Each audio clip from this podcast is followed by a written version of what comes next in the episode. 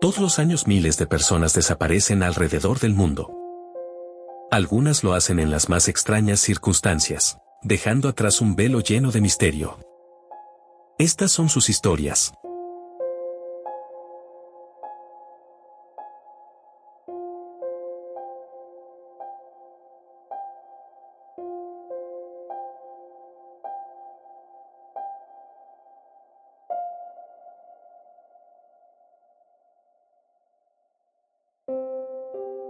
Hola, ¿qué tal? Bienvenidos a su podcast, Desapariciones Misteriosas. Les saluda nuevamente Mister Incógnito transmitiendo para Misterio 360 Radio. Hoy vamos a hablar de la desaparición de un reverendo que pese a encontrarse prácticamente discapacitado y tener 84 años se esfumó de la faz de la tierra a muy poca distancia de su leal compañero de aventuras. Como muchos de los casos que tocamos en este podcast, esta súbita desaparición aún no ha sido resuelta pese a tratarse de un evento que tiene 40 años de haber ocurrido. Este es el caso de la desaparición de Maurice Doc Dametz.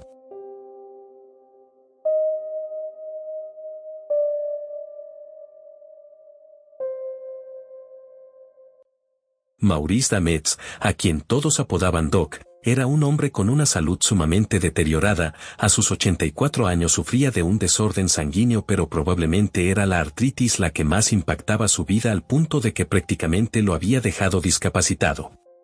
Era tal su condición, principalmente el mal estado de sus rodillas que para desplazarse aún en distancias consideradas cortas, requería ser asistido. Era una persona extremadamente religiosa, motivo por el cual se había convertido en reverendo habiendo estudiado teología y alcanzado un grado de doctorado en divinidad en el Colegio Rockmont de Denver. Había sido editor de diversos semanarios y revistas además de autor de varios libros, todos centrados en temas religiosos, pero sus intereses no se limitaban a temas de este tipo sino también incluían cosas mucho más materiales. Conservaba a su avanzada edad una gran afición por la colección de minerales, siendo miembro de una federación de asociaciones y un club. Por lo tanto, cuando el 29 de abril de 1981, él y su amigo David McCherry acudieron a recoger topacios a un lugar denominado Punto Topacio que se encuentra cerca de un área conocida como el Mirador de la Cabeza del Diablo, no se puede decir que fuera algo que hacían por primera vez ya que se trataba de una actividad que llevaban a cabo con cierta regularidad. La zona a la que acudieron está enclavada en medio del bosque nacional Pike en el área que rodea a Colorado Springs y a la cual se llega por un trecho de terracería llamado Camino de la Cordillera Ramparts, que es muy popular a día de hoy al ser utilizado para la conducción de vehículos recreativos, especialmente motocicletas y cuatrimotos.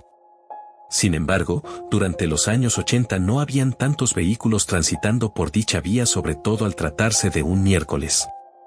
Para llegar a Punto Topacio habían conducido en total unos 140 kilómetros desde Longmont, Colorado, lugar donde residía Maurice Dametz, de los cuales los últimos 26 kilómetros los habían cubierto haciendo uso del camino de terracería que cabe mencionar se extiende montaña adentro otros cerca de 40 kilómetros más allá del punto a donde se dirigían.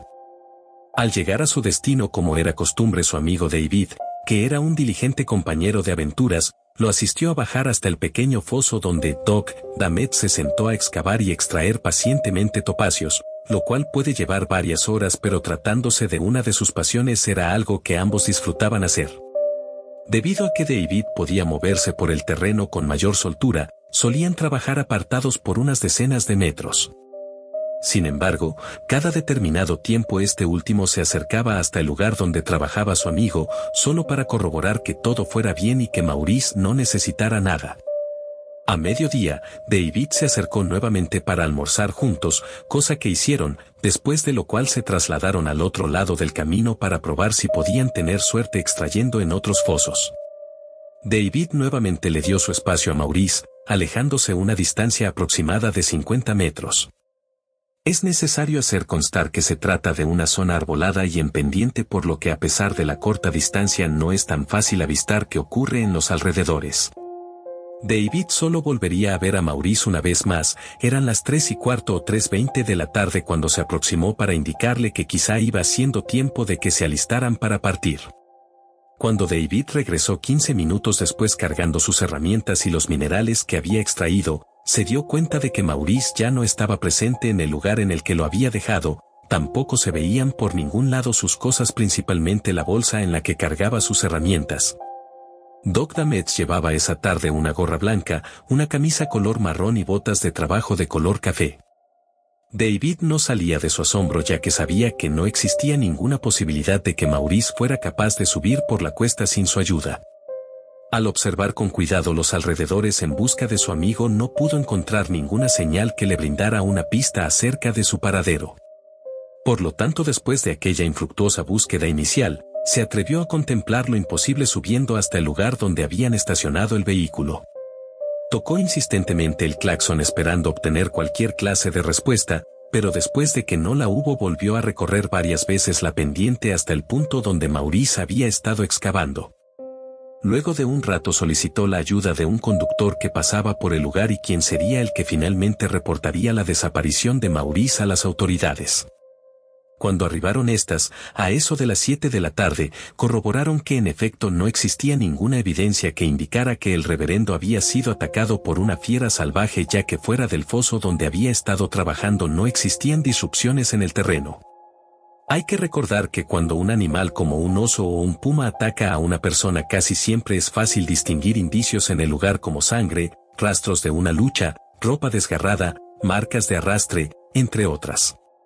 Los primeros cuerpos de búsqueda y rescate que incluían perros rastreadores se hicieron presentes a eso de las once y media de la noche. Durante cerca de cinco días peinaron intensivamente el área, tras los cuales no pudieron determinar a dónde había ido a parar Maurice Dogdametz y si éste se encontraba vivo o muerto. Los equipos caninos ni siquiera pudieron dar con rastro de olor alguno. Meses después de su desaparición la esposa de Dametz escribió una sentida carta dirigida al gobernador de Colorado, Richard Lamb, solicitando su asistencia para dar con el paradero de su esposo, indicándole que ella creía que se había hecho todo lo posible para buscarlo sobre el terreno pero que aún podía existir la posibilidad de que su marido hubiera sido víctima de un delito por parte de algún desconocido que lo hubiera sacado del lugar. La policía no encontró elementos válidos para considerar que esto fuera cierto ante lo cual el gobernador respondió a la carta de la señora Damet señalando que no podían ofrecerle ninguna ayuda adicional. Tampoco se llegó a hipótesis alguna que barajara la posibilidad de que David McCherry estuviera involucrado en la desaparición de Maurice, ya que tampoco parecía haber ningún motivo que lo justificara. En cuanto a la posible comisión de un delito planteada por la señora Dametz, hay que preguntarse quién querría dañar al reverendo siendo él una persona de escasos medios económicos y sin enemigos. Está de más insistir en este sentido ya que es muy poco probable que alguien quisiera secuestrar a un hombre enfermo y de una edad avanzada como él. En cuanto a la otra gran interrogante, es decir que se haya tratado de un suicidio o una desaparición voluntaria, iría en contra totalmente de las ideas religiosas que predicaba Dametz, además de que requeriría de la asistencia de alguna otra persona que lo sacara del lugar. Hasta el día de hoy, Maurice permanece desaparecido, nunca se encontraron sus restos ni se supo nada más de él. Te invitamos a suscribirte y mantenerte al tanto de más casos de desapariciones misteriosas. Hasta pronto.